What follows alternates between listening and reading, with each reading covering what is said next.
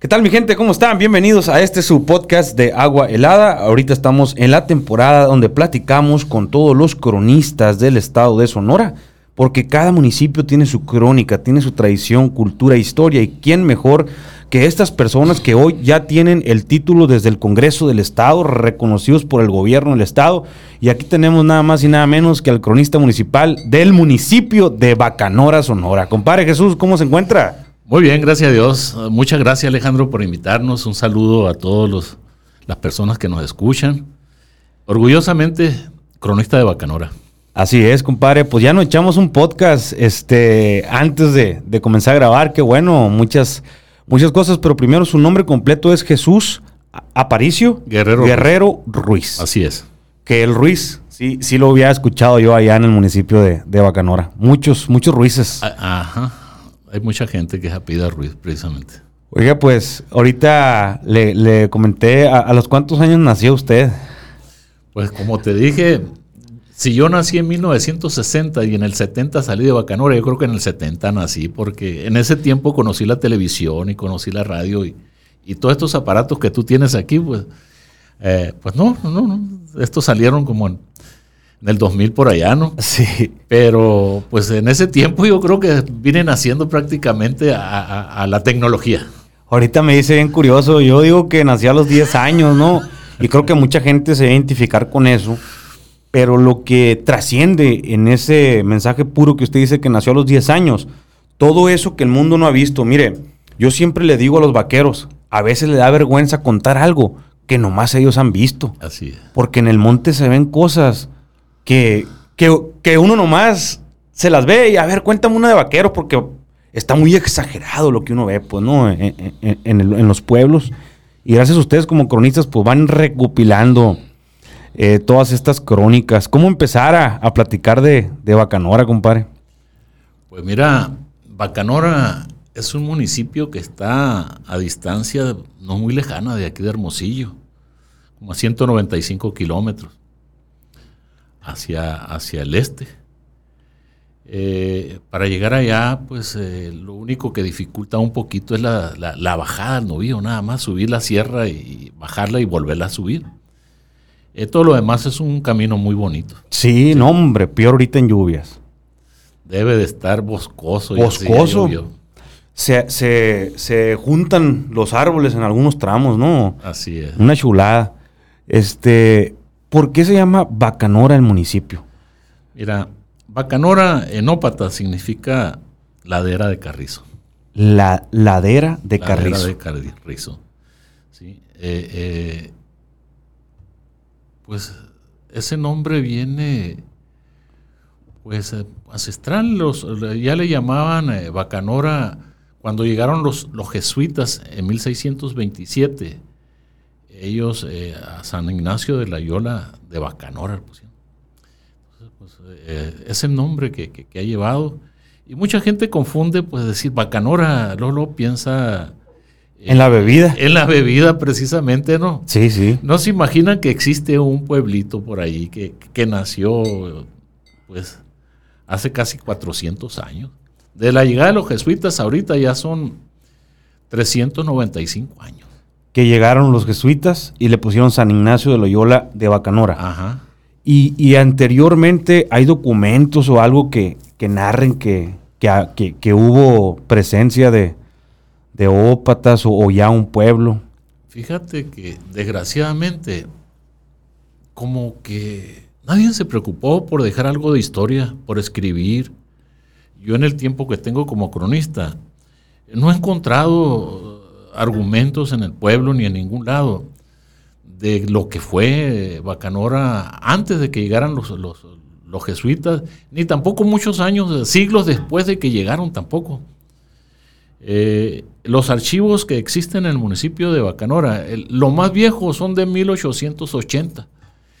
Y son documentos que, que, les cayó agua, que les y no los puedes ni abrir, ni mucho menos leer no tenemos una historia. Prácticamente hemos ido reconstruyendo la historia eh, con, argumentos de la propia gente que nos va diciendo, esto pasó así, así, en, esto estaba de esta forma. Y hemos ido haciendo historia poco a poco. Espero que algún día pues nuestra historia, eh, nuestro pueblo tenga bastante historia que hemos ido construyendo. Pues mire, ahorita el papel de, del Bacanora a nivel nacional, usted me comentaba ahorita que en la serie esta que, que estaba viendo, eh, antes no se veían esas cosas, compadre. El Bacanora sufrió pues una persecución muy fea, ¿no? Sí. Hace poco escribí yo un, un pequeño artículo que, que le denominé Bacanora, el trago que se negó a morir. Y se negó a morir porque eh, fue muy perseguido. Hubo gente que les, destruían la vinata, hasta parecer que colgaron a algunas personas. Eran perseguidos completamente por la acordada y después por la Policía Judicial del Estado. Eh, estaba prohibido completamente desde 1915 eh, el general Plutarco Elías Calles prohibió la, la, la, elaboración, venta, comercialización y transporte y todo de, de Pero esta bebida emblemática, ¿no? Aquí nos vamos a meter un poco en algo personal. Esa toma de decisión que hizo el general, el presidente de la República sonorense, la hizo por algo personal, me parece, porque él creo que era alcohólico o su papá era alcohólico. Entonces, ya cuando llegó al poder, hizo esta prohibición. Y recordemos los miles de litros que se este, derramaron. ¿Por qué calle? ¿Se acuerda usted? Sí, es una muy popular, ¿no? Aquí en, en, la ciudad de Hermosillo. Eh, lo que pasa es que Plutarco Elías Calle no era precisamente eh, que fuera alcohólico, sino que era de ideas, ideas más socialistas, que creía que, el pueblo, que el alcohol estaba idiotizando a la población, que los sumía más en la ignorancia él quería que la gente fuera más culta, fuera... Y yo creo que esos ideales también los traía Francisco Villa, al igual que, que, que, que, este hombre, ¿no? Sí. De que, de que no se bebiera, pues que había que, conservarse fuertes y sanos para trabajar. Y pues, les pegó a la bebida alcohólica. Prohibió completamente las bebidas alcohólicas en el estado de Sonora. Pues, pues muchos viejos nos narran cómo fueron perseguidos. Incluso yo sí he escuchado que algunos los colgaron ahí en sus vinatas. Eh, pues ni se diga, ¿no? Que con las coartadas rafagueaban las, las vinatas y todo eso que, que, se platica, yo creo que el mezcal y el tequila nos llevan 70, 80 años de ventaja, pero la canora viene con todo, compadre. Con todo, viene con ganas. Fíjate que, que el Bacanora, para nuestra suerte, eh, empezó la promoción de, querer retirar la, la, de esta, la prohibición con uno de Bacanora precisamente, allá en 1919, con Gilberto Valenzuela. Y después eh, el que logró finalizar la Jesús Enríquez Burgos, un, un diputado de, de Nacosari, logró que se retirara la, la, la prohibición. La prohibición en 1992. En 1992. Y ya del, del 2000 para acá, otro de Bacanora, el, contador público Ricardo Rivera Galindo, eh, fue el que empezó a promocionar el Bacanora en grande. Él, fue el fundador de, de, de, que se registrara la norma, de ser el, el comité regulador del Bacanora. Él fue de, los que organizó muchas cosas. Yo creo que si tú, me imagino que ya has estado en el, en el Museo de, Regional de Bacanora, ¿verdad? Sí. Pues todo eso lo puso él ahí. Es un hombre muy entusiasta y, y dio muestra de que, de que se pueden hacer muchas cosas por el Bacanora. Y ahí él tiene ahí un altar al Bacanora prácticamente. Que es el museo regional. Es el museo prácticamente son de él todas las cosas que están ahí. Pero él las donó al pueblo y pues es algo que se le agradece completamente. Pues fíjese que el municipio de Bacanora, eh, entonces nos quedamos con que fue fundado en qué año? 1627. Eh, en 1627 se le respeta el nombre de Bacanora, que es una palabra del idioma ópata, ópata. que significa Ladera de carrizo. Ladera de carrizos. Ajá. Nada que ver con una bebida extravagante no, no, como, no, la, como la que tenemos hoy. Y qué bueno que el mundo sepa de dónde viene esta palabra, porque ahorita ya es un ícono. Le- me comentaba usted que en la serie esta de Malverde, eh, es- creo que es de las primeras series mexicanas que se nombra el trago así. O Sí, sea, sí. ya es un emblema mexicano el bacanora. Sí, de- lo dicen muy abiertamente. Prácticamente lo que se consume en la cantina. Tráeme un bacanora o, o- o en las pláticas, en todos lados, eh, el bacanora. Y, y- y eso me hace sentir orgulloso. No, Yo estaba pues- viendo la serie y digo, qué, qué bien. Es que antes no se veía ese tipo de cosas, compadre. Poco me gustan las series a mí esa me, me ha mantenido entretenido. Ya voy como en el ¿Cómo? capítulo 50 por allá. Oiga, Cantinflas, hay que darle Ah, el bueno. renombre. Fue uno de los actores mexicanos que también puso como en alto, ¿no? El nombre de, de- del bacanora. Y él sí se refería a una bebida. Una bebida. ¿Sí recuerda en Sí, qué- sí, sí, sí, que cura todo, ¿no? Sí, así lo dijo. Sí, sí. ¿No sí. se acuerda el diálogo real de, de- de la del Pues es que momento? Te, te- te cura la diarrea, te cura el, el- el espasmo, te cura el- todo. Y al último le dice hasta la caída del pelo y se cae y, y se cae el pelo con todo y caspa. le dice. Pero fíjese la manera de, de cómo estas personas trataban de posicionar una bebida que ni los sonorenses posicionábamos en ese entonces. Entonces no- nos comenta que Gilberto Gilberto Valenzuela Galindo. Valenzuela Galindo fue de las personas que conformó lo que viene siendo el Consejo Regulador. ah, no, no, no, no, ese es Ricardo Iba- Ricardo Rivera. Ricardo Rivera. Ajá. Ricardo Rivera Galindo. Sí. eh, conforma el Comité Regulador del Bacanora. ¿Y la denominación de origen cómo se da? También De ahí mismo viene. desde el municipio de Bacanora. Sí. Eh, la denominación de origen eh, eh, es medio complicado para llevar a cabo el registro. Es como registrar prácticamente un, un, un pueblo como, como, como un pueblo de eh, un pueblo mágico. Sí. Eh, en, en México existen 18 denominaciones de origen. De bebidas, entre las bebidas, por ejemplo, tenemos tres de café, una de, de- de- de Hidalgo, otra de Chiapas y otra, y otra de, de Veracruz.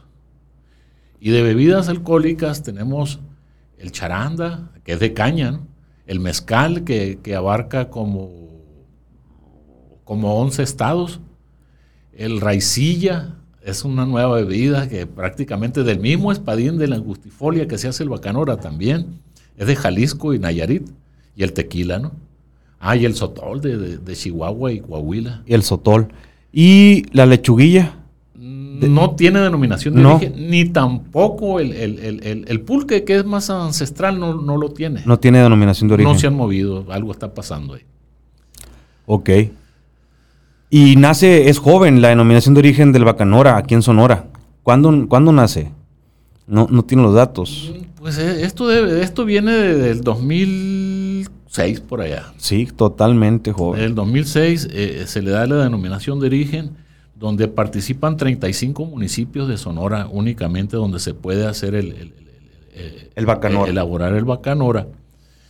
Ahorita el comité regulador del bacanora está intentando que sea todo el estado la denominación de origen, porque eh, no hay suficiente maguey para producir y claro que los que tienen industrias grandes y piensan invertir grandes cantidades, pues eh, tienen mucho terreno. Si, no, si, no- si volteamos para la costa, todo ese terreno se puede sembrar de Claro. y, y se- y es una empresa grandísima. Se quedaría muy triste tequila con, con- con- con la producción del bacanora. ¿no? Así es. Con el favor de Dios. Esperemos. Entonces el municipio de Bacanora, Sonora, que más o menos cuántos habitantes tendrá.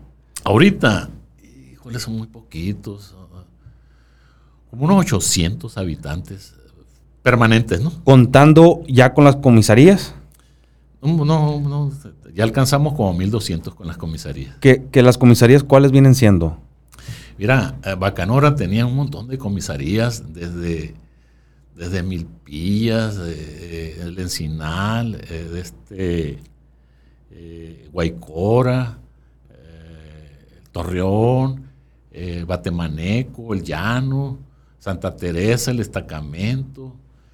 Y, y se han ido, o sea, se han ido trasladando ya sea a la ciudad o al pueblo la gente y, han quedado abandonadas. Ahorita nada más tenemos Santa Teresa, Guaycora y el Encinal. Y, y, del destacamento, que el, que tiene más, más, eh, más población es una delegación. ¿Qué es destacamento? El, o... el destacamento nace eh, como en 1850 por allá, eh, cuando había una persecución, 1870, en la persecución de los, de los, de los yaquis y los apaches pusieron un destacamento porque cruzaban por ahí por el río los, los, indígenas y había la intención de exterminarlos, porque Estados Unidos es lo que hizo, exterminar a los aborígenes para quedarse con la tierra. Y lo mismo hicieron aquí en México, exterminar, deportar, asesinar a los yaquis para quedarse también con sus propiedades. Y, pues fue, los yaquis en su desesperación pues atacaban los pueblos para, para comer y, y ahí tienen las problemáticas que, se vivieron durante más de 40 años. Y, y allí se quedó ya el destacamento. Sí, como todo, yo creo que, hemos visto nosotros nacer muchos destacamentos donde, donde había eh, para, revisar vehículos, empezó a crecer y a crecer. Si vemos ahí en Benjamín Gil, está grandísimo. Si vemos ahí en, en este en las Guásimas también, pues, o sea, se hicieron prácticamente una población con los militares que ahí llegaron. Lo mismo pasó en Bacanora, ahí en el destacamento. Tiene alrededor de 1.200 habitantes entonces, ya contemplando todas las comisarías. La más lejana será Guaycora. El Encinal. El Encinal. El Encinal queda como tres horas, ¿no? Sí, y es un, es un camino muy pedregoso. necesita estar bien raspadito y, y, pues no, es muy costoso mantenerlo. Aún sin embargo, la gente se aferra. La gente se aferra y lo apoya el municipio y el municipio, pues, eh, hace poco el presidente municipal eh, de este eh, Belisario Pacheco estaba queriendo comprar una máquina precisamente para tener raspado ese, Única y exclusivamente para el Encinal. Son 60 kilómetros porque tenía que mantener bien. Porque me parece que el Encinal es clave en la producción de ganado, ¿verdad? Creo que se dan muy buen ganado, por allá hay muy buenos ranchos. Sí, Son sí, muy... muy buenos ranchos, el Encinal y Guaycora. Eh, tiene mucha producción de, ganado. Le, comentaba que en el municipio de Bacanora, Sonora, que ahora pues es, una, es la bebida emblemática del estado Sonora, el Bacanora eh, juega un papel bien importante en todo este tema, porque también tienen su festival, eh, que creo que ya va a ser el catorceavo festival que hacen, o quinceavo, ¿no? Sí, el, Festival Internacional de la Bacanora nos ha dado mucho renombre. Nos ha, llegado gente de, de todos lados. Eh, y, muy curioso, ¿no? Que recuerdo que, un, en, el, en el 18 eh, como en el noveno era el, festival. Andaba gente de, Inglaterra, de, Estados Unidos, de Colombia, de, bueno, sí era un, realmente un, un, este, un festival internacional y un festival muy cultural. Y, también la cultura del Bacanora. Recuerdo que andaba un, un inglés y, yo presenté un libro en aquellos tiempos, Bacanora desde 1627 se llama. Se llama. Resulta que, el inglés vio el libro y le gustó. Y me dijo en su inglés que él quería ese libro para traducirlo en cinco idiomas en Europa. Eh, no podía creer lo que me decía, que de un día para otro que me dijeran que querían traducirlo en cinco idiomas. Traducir el libro en cinco idiomas no le entendía qué era lo que quería el, inglés. Lo que él quería, él andaba comprando todo el bacanora de la sierra para llevárselo a envasar allá. Y quería aventarles el, licor, el bacanora, más el libro para que le explicara de qué se trataba, cómo se hacía el bacanora y dónde provenía. Pues. Ok. Eh, pero pues e, eso que me dijo el amigo ese me volvió loco. Estuve como tres o cuatro días eh, desesperado por venir aquí a Hermosillo para comunicarme con él. Pero nunca me contestó ni el teléfono ni, ni, tampoco el correo.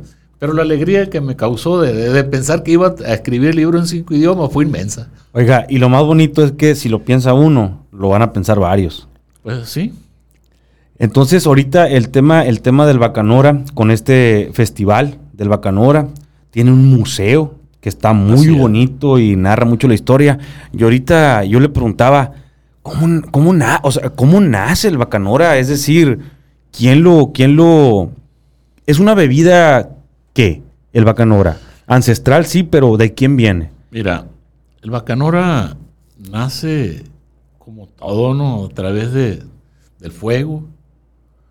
Eh, en aquellos tiempos los ópatas, ya después de, tatemarlo, lo fermentaban. Jamás lo destilaban, A la llegada de los jesuitas le enseñaron a destilarlo ya. Ok, eh, fue una combinación entonces de ópatas y, ah, jesuitas. Pero antes de, ¿cómo los ópatas le dijeron a los jesuitas, oye, esto se puede, eh, pues, con, o sea, ¿cómo, cómo supieron? ¿Cómo, sería?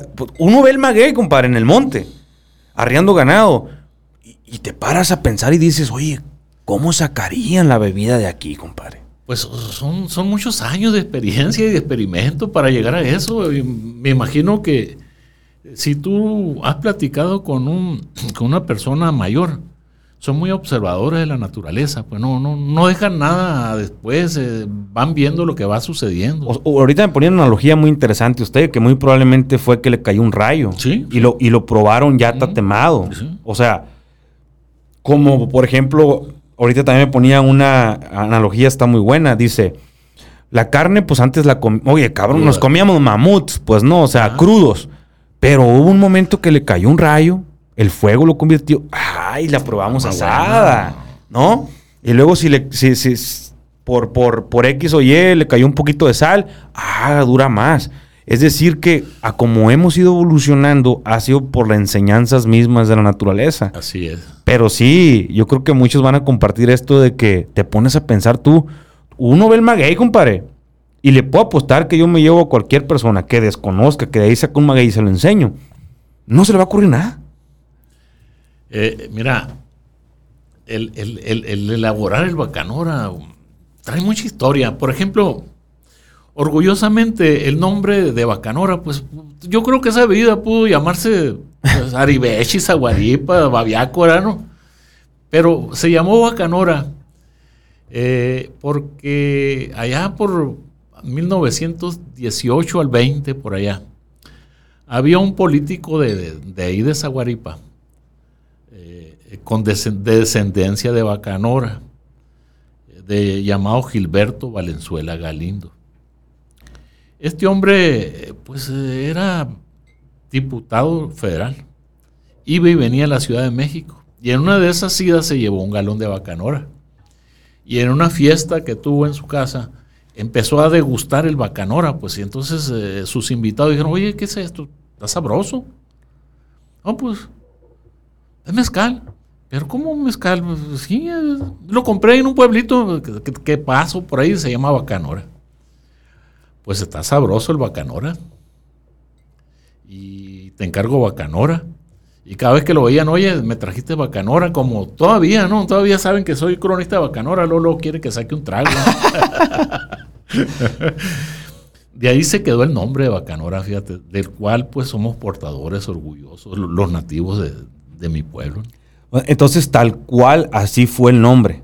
esto está en una crónica, está totalmente dentro de la legalidad, pues, de la bebida. Órale, qué, interesante, fíjese. Sí, sí, es, la elaboración del bacanora. Yo creo que yo he entendido que se necesita tener mucha fuerza, mucho valor, mucho amor al espíritu ópata, tal vez, eh, para producirlo, ¿no? Para producirlo artesanalmente como, como se debe. Porque es un trabajo inmenso desde, desde el momento de andar, eh, pues ya no se batalla tanto como antes, ¿no? Antes se iban 20 días la gente al monte, desde gimarlo con los dos, tres burritos, tatemarlo, machucarlo y, después fermentarlo y destilarlo lleva, lleva bastante tiempo cada uno de esos procesos. Nada más como para andar cortándolos en el cerro, sacándolos con, con, Con talashi. con- sí, pues con una barra, con, con lo que, con lo que podían. Y luego gimarlos y coserlos, tatemarlos. Es, es bastante trabajo. Yo creo que el trabajo más pesado tal vez sería deshebrarlo, ¿no? La machuca. Lo que ahora, pues, no, pues ahora Con van, molinos. van, al- van en un carro y cargan y, y No, pues echan. es que usted lo acaba de decir. Ahora ya en la costa se va a empezar a sembrar. Pues sí. O sea, a, a cantidades, a hectariajes, en lo parejo, en, lo agost- en los agostaderos. En la sierra, ¿verdad? No, hombre, a mí me ha tocado ir a Jimar, qué pela. Me aplicaron la de échatela atrás cuando le dejas el hilo. ya sabrá cómo me puse, ¿no? No, sí, sí quema mucho. Mucho líquido. quema. Este, entonces, sí, es, es totalmente una, eh, una manera de avivar al ópata, de avivar la mezcla ópata con, con los jesuitas, ¿no? Porque Sí. también hay que darles el valor agregado a ellos que nos ayudaron a transformar y destilar esta bebida. ¿Cuántos eh, vinateros hay en el municipio de Bacanora? Ahí, ahí en el municipio, pues te puedo hablar de. No pasa de 10 personas. Pero yo creo que todos saben destilar. O sea, Vinateros artesanales, pues. Vi- vi- ajá, vi- vinateros artesanales como Don Yemo, que es el que yo conozco. Sí, sí, sí, él, él, él, él- él- él ahí en su casa. El detalle es que ahora ya tenemos en la casa. pues. Sí. Yo visité a Don Yemo en, en- en un, en un predio que tiene arriba en el Chubisco. Eh, se llama La Pobrecita La Vinata. Le puso uno de sus hermanos de esa forma. Y, sí, sí se ve que la, que la batallaban, ¿no? Porque el barranco, pues el barranco es donde, donde ponían a fermentar el, el- maguey, ¿no? Ya deshebrado. El horno, eh, todo, todo se veía ahí en, la, en la falda, ¿no? Y era bastante el trabajo que desarrollaban. No, ahora lo tiene en su casa, pues tiene molino, tiene todo y sigue haciendo el trabajo. Muy buen, muy buen bacanora. Eh, pues ahí la gente que hace bacanora, pues, pues ¿qué podemos hablar? De Miguel Encina, por ejemplo, hermano de Don Yemo, Sí. eh, Lupe. Lupe, Lupe Shoa, Manuel, Manuel Salazar, su, su hijo, Fernando, Julián. Julián. Julián ya, ya tiene... eh, Ya es don Julián, ¿no? No, ya es empresario. Ya, ya. Igual que el doctor Chacón, pues Sí. son los que tienen, Laura también. Laura Espinosa. E- ellos ya lo industrializan, Sí. ya, lo, ya, lo, ya lo trabajan a otro nivel. Pero, pero sí hay mucha gente, inclusive hasta yo me puse a... Este año empecé a destilar bacanora, pero aquí en San Pedro, ¿no? Ajá. Pues eh, es un trabajo, yo creo que ahí sí lo que entendí, lo que es un trabajo de hombre. Sí. Porque nada más para, para, para, para destilar, pues te llevas tres días con sus noches poniéndole lumbre a la, a la- a- la olla para que esté hirviendo y que puedas, eh, eh, que puedas destilar. Sí, no, y dicen que es muy celoso. No puedes traer perfume porque agarra el sabor. Bueno, eh, por eso los demás lo hacían en el monte, pues no, allá donde solamente el humo los delataba, como dicen por ahí. Y haciendo un poco de énfasis a Don Yemo, a donde lo llevó a la pobrecita, ahí él me contaba que agarraba agua de manantial, como que ahí corría agua, eh, o había como, como, como una corriente de agua, y ese era, era el agua que le echaba al bacanora, ¿no? Y sí sabía a mineral. Me tocó probarlo. El, la otra vez platiqué con- con- con el licenciado Ramiro Valenzuela. Y, él, pues, es- con la edad que tiene, siempre, siempre ha degustado el bacanora. Y le dije, oye, pues sacó muy buen pisto este Miguel ahí. Y me dijo, ¿sabes qué? Me sabe a cloro, me dijo. Aquel es mejor porque lo hace allá en el rancho con agua, con, con agua de, De manantial. manantial. Entonces, e- esa- esas cuestiones se le van perdiendo, pues le van perdiendo la, la exquisitez del bacanora, el, hecho de que, de que sea con agua clorada. O con agua del pueblo, pues. eh, pues sí. La diferencia luego, luego uno la siente. Yo creo que desde el molino, desde la fermentación en el, en- en el tambo, que no lo haces en el barranco, eh, van cambiando muchas cosas. Sí. Y aparte que, que arrasas con todo el maguey que encuentras, aunque no esté maduro, que esté... que- Oiga, ¿cuándo se hace la- las callo, callo, callo, callejón- ah, callejoneadas? le llaman bacaronia. Ahora le llaman. Las bacanoreadas. Sí, sí, son, son los, los, días, eh, eh, si el viernes y el sábado, por lo regular, de cuando se hace el Festival Internacional del Bacanora, es cuando se hace la, la. Ahí cuéntanos más o menos qué, qué, qué pasa. Pues mira, se va como, como es un evento muy cultural. Por lo regular lo encabeza una rondalla. Sí. La rondalla de Álamos o de la Universidad de Sonora. Ahí van cantando puras canciones. O, si no, una banda. Si, no tenían rondalla, pues una banda. Y la gente del pueblo, pues es muy alegre. Siempre está muy contenta. Y mientras va cantando, va avanzando la gente, eh, otros van repartiendo bacanora. Julián es uno de ellos, que saca el, galón luego. Miguel Encina sale de su casa con un galón repartiendo de, puro gusto. Eh, y ahí van. Ahí van, eh, te dan un vasito y te lo van llenando.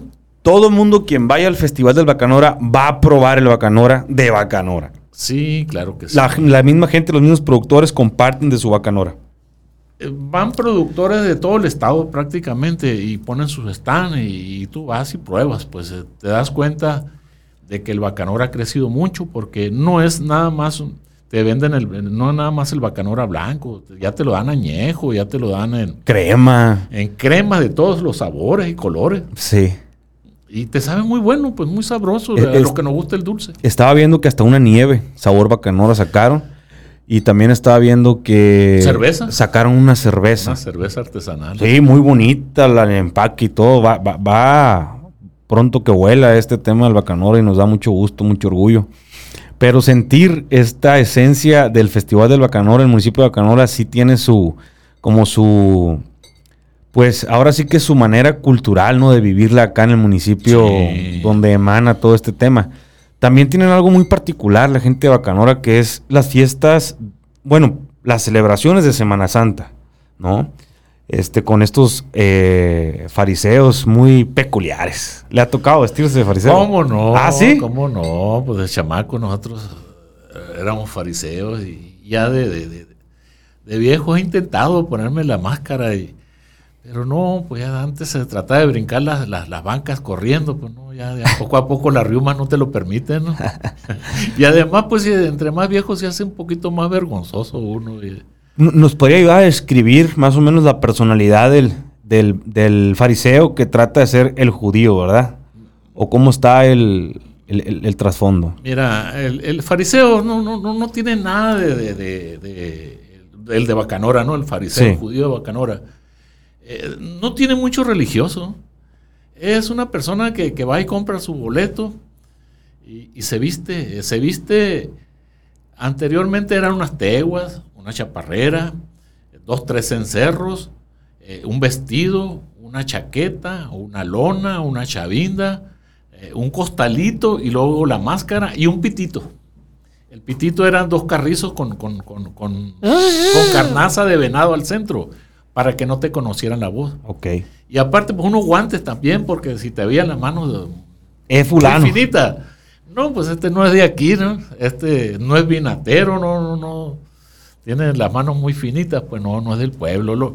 luego empezaban a, identificarlos, ¿no? El, fariseo trata de, pasarse el momento bien. Eh, lo más común es, es, este coquetearle a todas las muchachas, ¿no? Eh, y, vacilarla. Pues. Y es un recorrido por todo el pueblo. Sí, ir saludando a la gente. Anteriormente a, los niños no les permitían ni llegar a la plaza, los lazaban y los corrían. O sea, el fariseo eso se dedicaba a hacerle daño a los chamacos, a que estuvieran en su casa y que no anduvieran en la calle. Y, la fiesta era para los grandes. ¿no?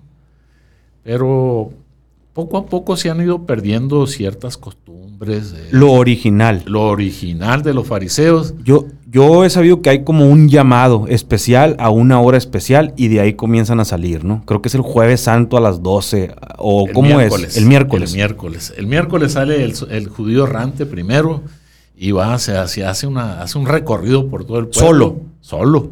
El judío errante va solo por todo el pueblo. ¿A qué hora? A las 12. Sí, a mediodía. Sí, ¿verdad? Sí. Y en la tarde ya empiezan a aparecer eh, varios juditos por ahí.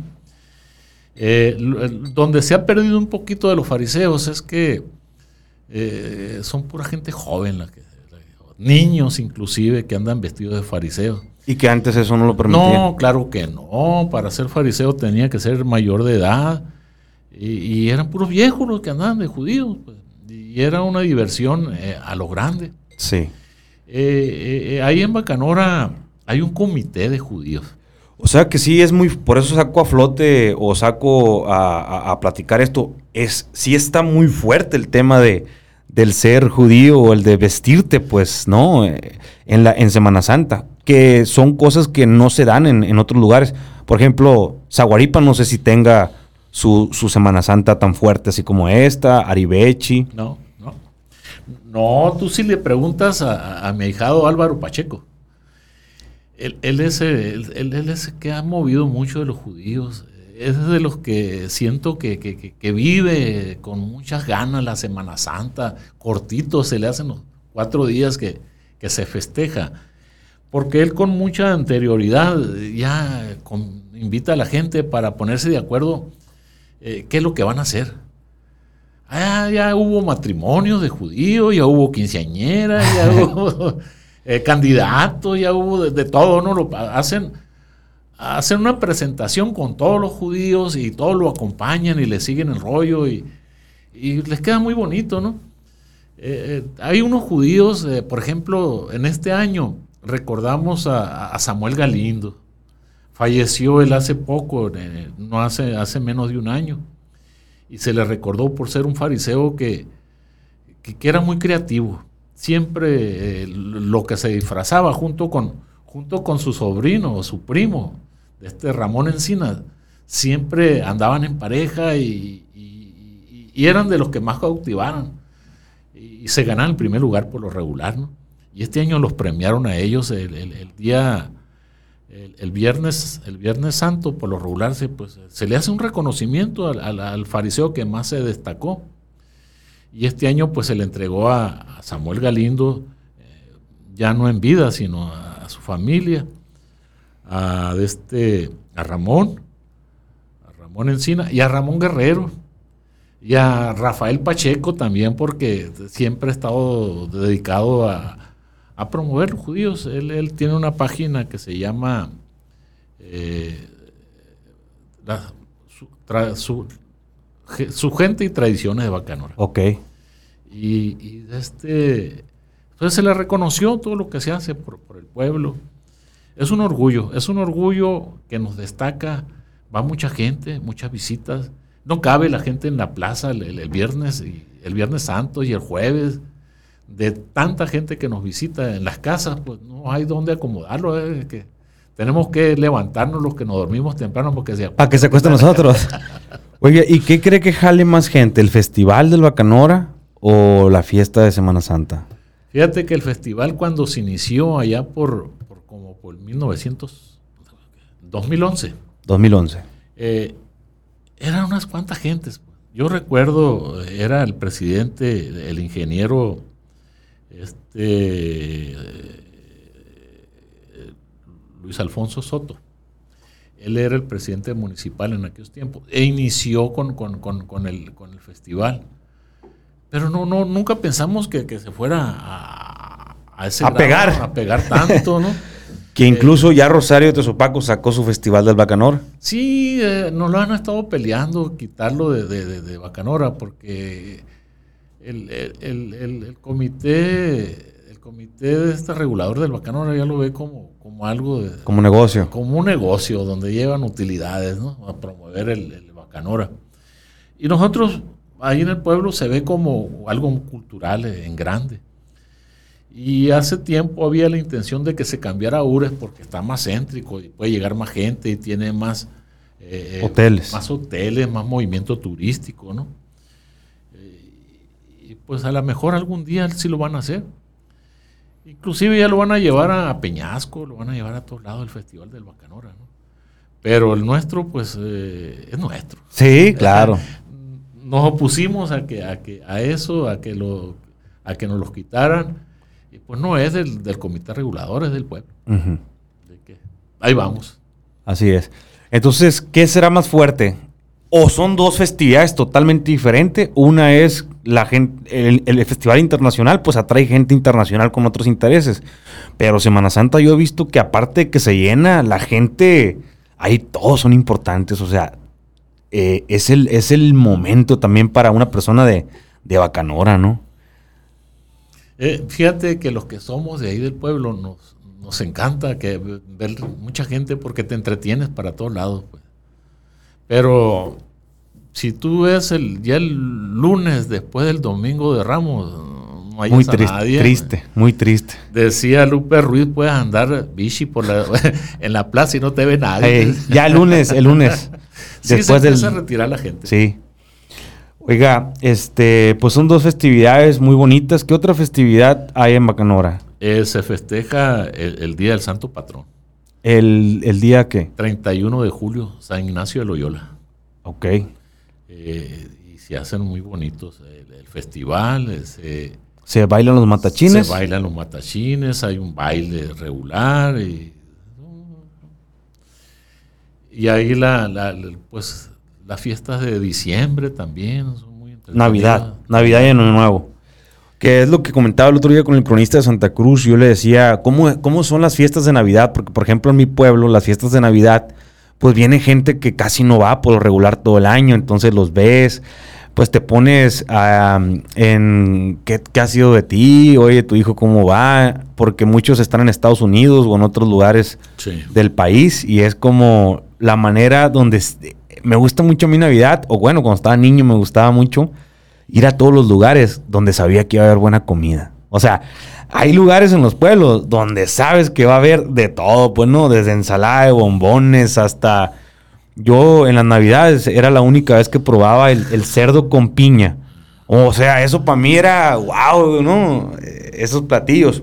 A lo que voy es que cada fiesta en los pueblos son totalmente diferentes por los climas, por la gente que va. Mucha gente de fuera no puede ir a todas las festividades y dice, no, pues voy a ir al Festival del Bacanora, o voy a ir a la Semana Santa, o voy a ir en Navidad, pues, ¿no? O voy a ir en las fiestas patronales. Eh, es muy común que, la mayor parte de la gente, en Bacanora, por ejemplo, los que viven fuera, ir el Día de Muertos, si tenemos... También tiene mucho jalón, ¿verdad? El Día de Muertos. el Día de Muertos, en Semana Santa, en San Ignacio, antes era San Juan también, era una fiesta, pero ya ni agua hay por aquel rumbo. Eh, y, la de diciembre, ¿no? La fiesta de diciembre. La fiesta de diciembre porque por lo regular la gente se espera para, hacer la quinceañera o la boda y todos los días hay fiesta.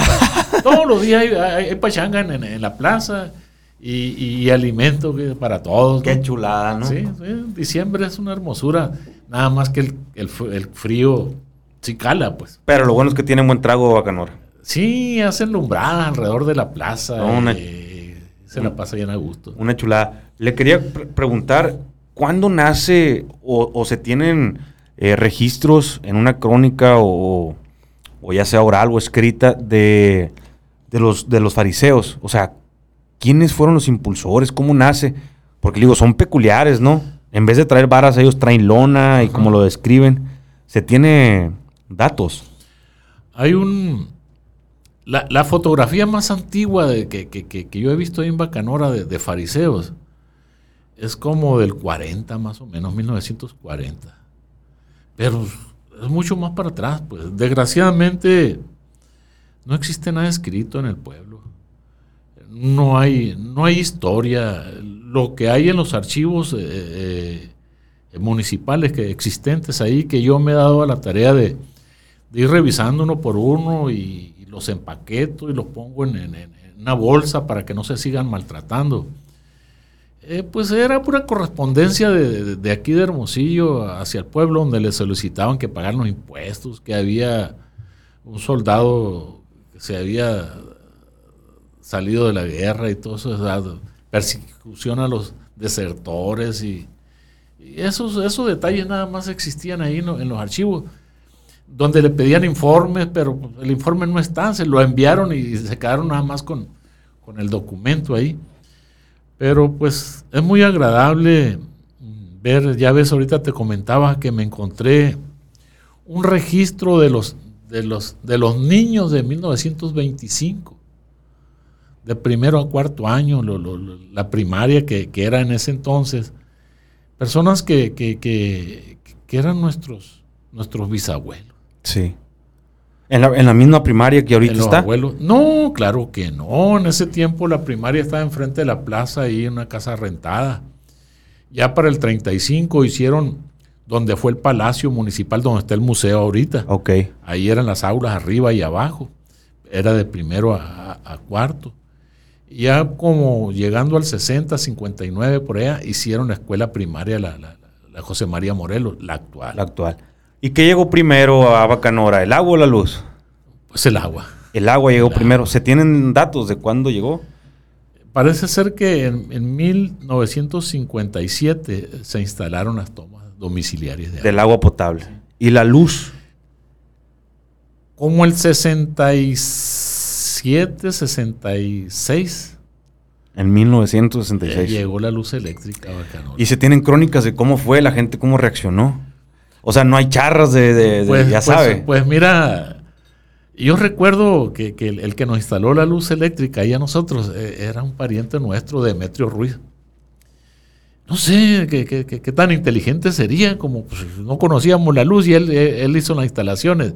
Debe ser un tipo muy capaz y muy inteligente, ¿no? Eh, tal vez le falló algo en la casa porque quise prender el foco yo y que me da un toque. Le di como dos vueltas al pueblo, yo creo, de, la energía, de, la, recarga que me dio. Claro que tenía siete, ocho años, ¿no? Eh, eh, y de este, o sea, algo que jamás había sentido, pues el, el toque salí corriendo. ¿Qué es esto? Yo creo que pues éramos totalmente indígenas tal vez, ¿no?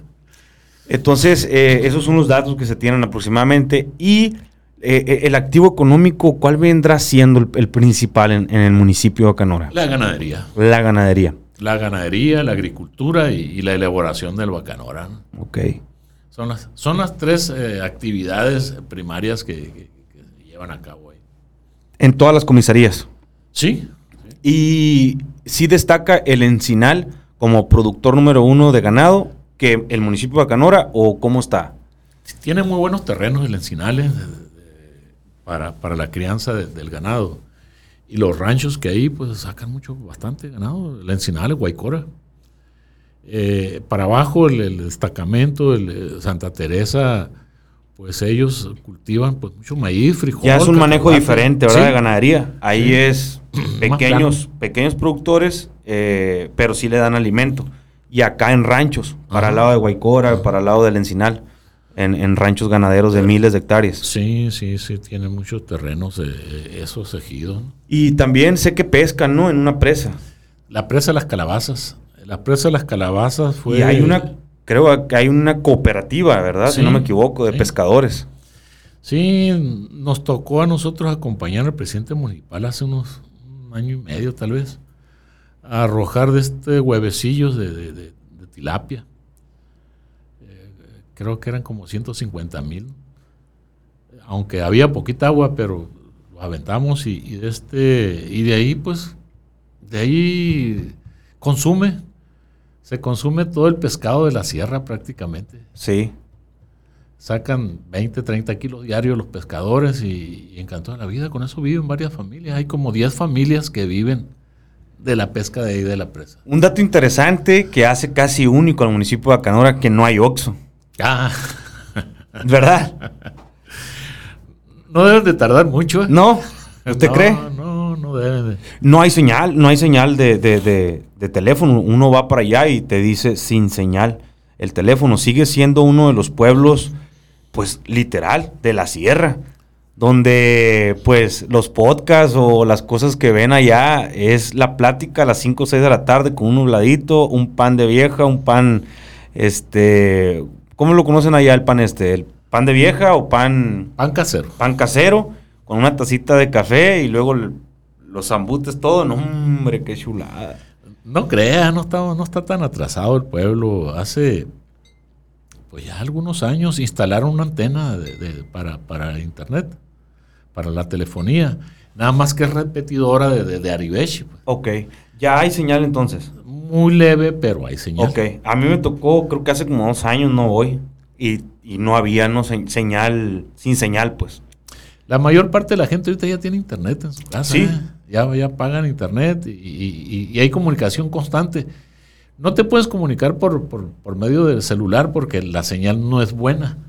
Pero por, por este WhatsApp, sí, pues, todo el día. Y está muy comunicado. El municipio de Bacanora está a 20 minutos de Zaguaripa. Sí, 30 kilómetros. Está a dos horas y media de Hermosillo. No, ¿Tres?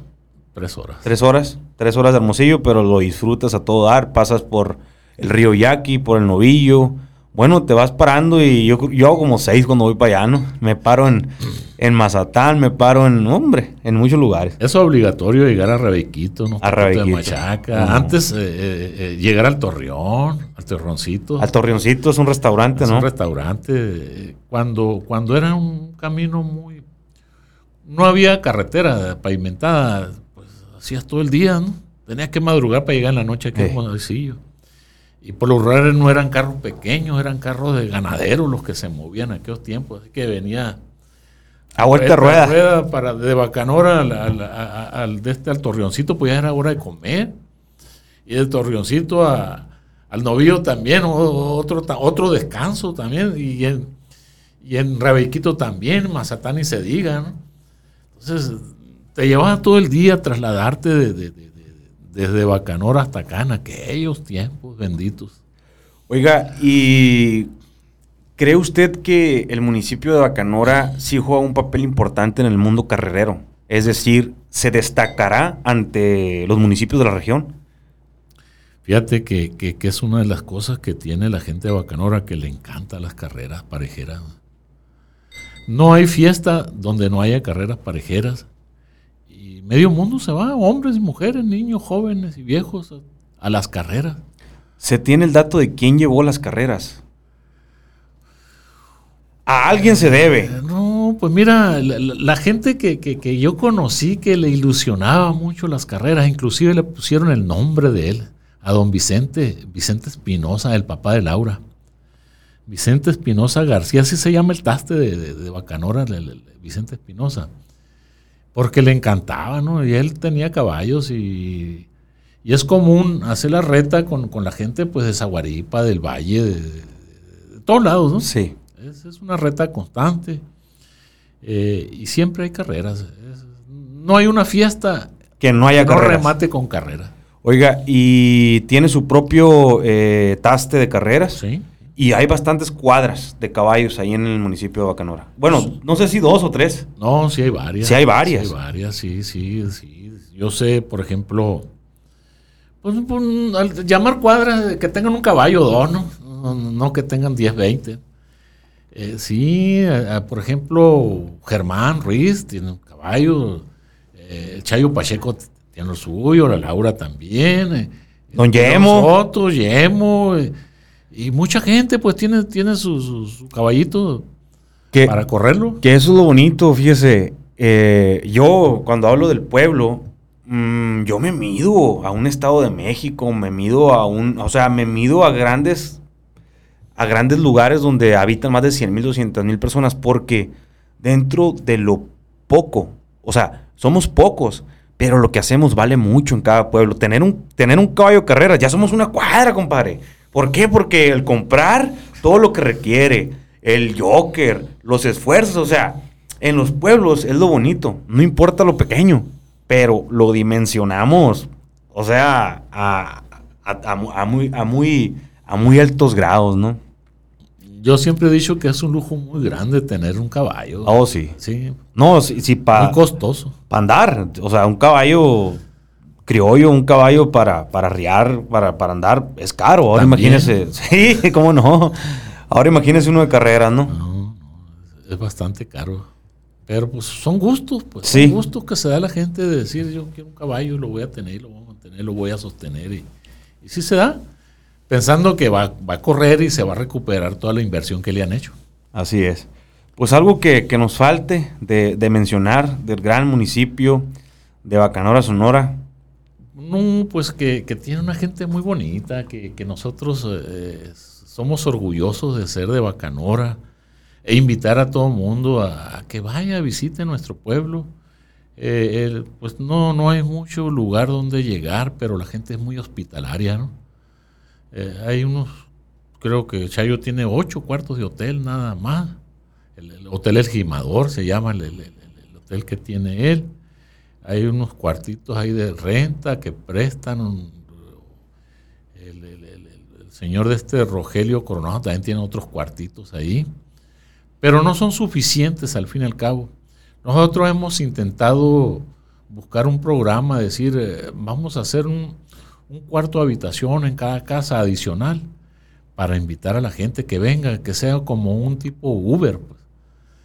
que, diga yo quiero llegar aquí, tengo un cuarto especial, bien acondicionadito un cuarto para, para rentarlo en la fiesta, ¿no? O cuando sea necesario. Porque eso sí, en las fiestas hasta los baldíos hacen casas, ¿no? En los festivales, en, me ha tocado que que hay casas de hule literalmente, de, de, de, este hule negro. Y pues, como usted dice, llega a dormir uno y se levanta el otro, ¿no? Sí, pues los viejitos nos levantamos temprano y este, llegan los chamacos en la mañana, pues tiene que darle el campo, ¿no?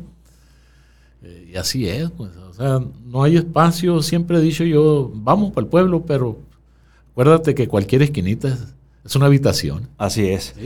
Y nos comentaba ahorita detrás de cámaras que está escribiendo un libro o ya está a punto de escribir y que también pertenece a lo que es la Asociación de Escritores del Estado de Sonora. Sí, de este, yo en, como te decía ahorita, escribí un libro de Bacanora desde 1627, en, 2018.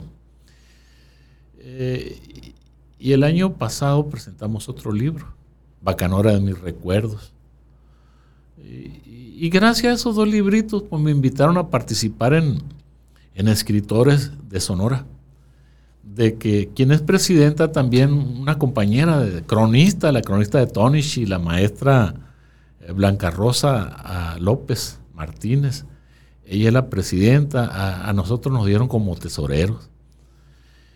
Pues estamos muy contentos, eh, eh, sentimos que, que vamos avanzando, estamos buscando la forma de escribir mejor y de avanzar más. Sí hemos sentido un gran, una gran presencia en los municipios con los cronistas. Creo que antes eh, no se tomaba mucho en cuenta el oficio de ser cronista, o tal vez no nos interesábamos tanto en la historia de nuestros pueblos, ¿no?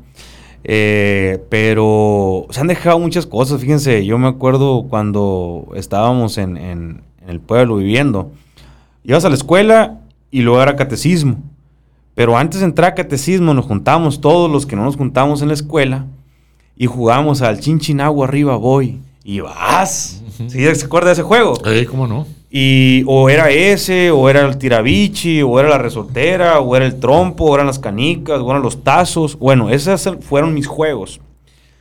Y, yo nunca escuchaba de, de, o sea, yo creo que logré escuchar un cronista y me lo imaginaba así, compa. Una túnica blanca, barbón. Nunca lo veía, pues.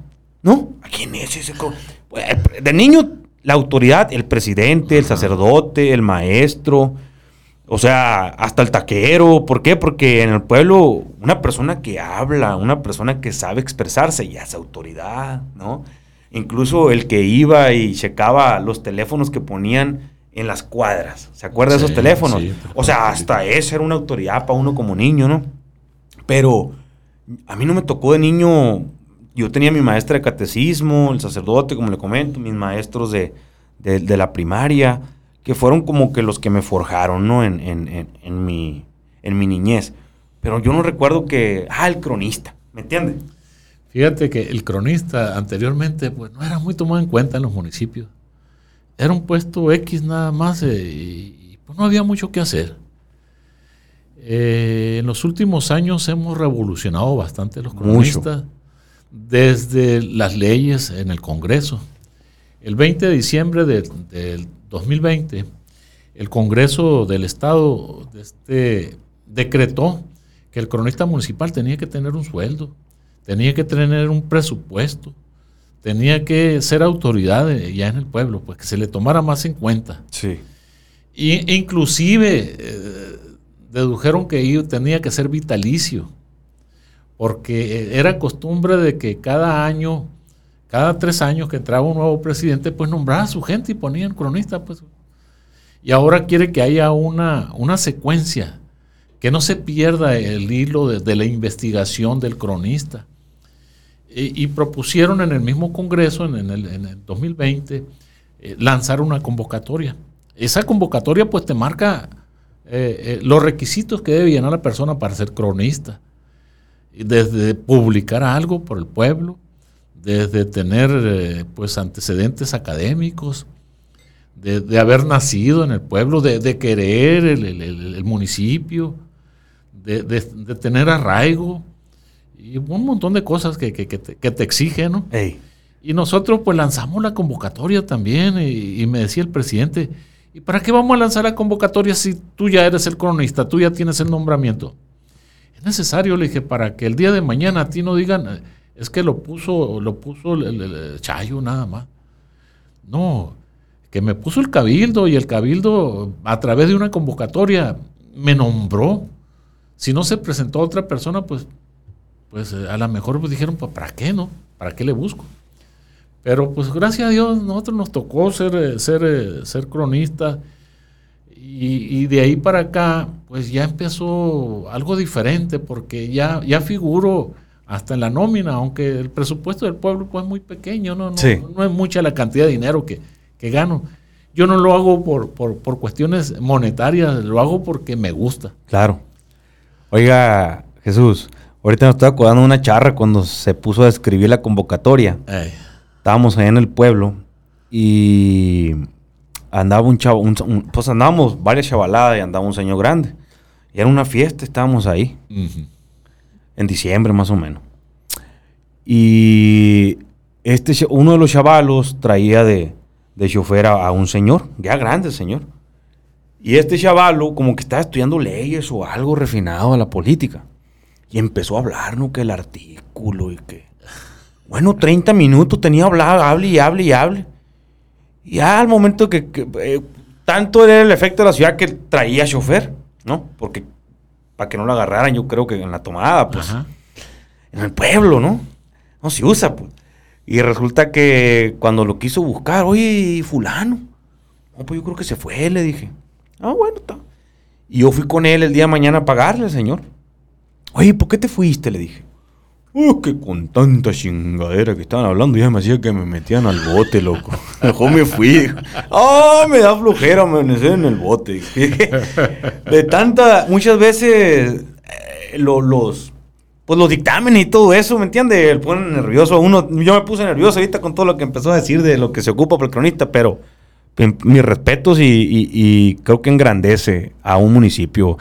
Somos 72 municipios, los del estado de Sonora, cada municipio tiene su historia y lo que tratamos nosotros de hacer desde esta trinchera es explicarle eh, lo bonito que es vivir en cada municipio. O sea, a mí me ha tocado, la verdad, andar desfilando por muchos municipios, andar aquí y allá y yo estoy enamorado de cada tradición, cultura, historia. O sea, hijuela, la carne, la carne con chile, en ningún lado es igual, compa. No, claro que no. O sea, desde ahí.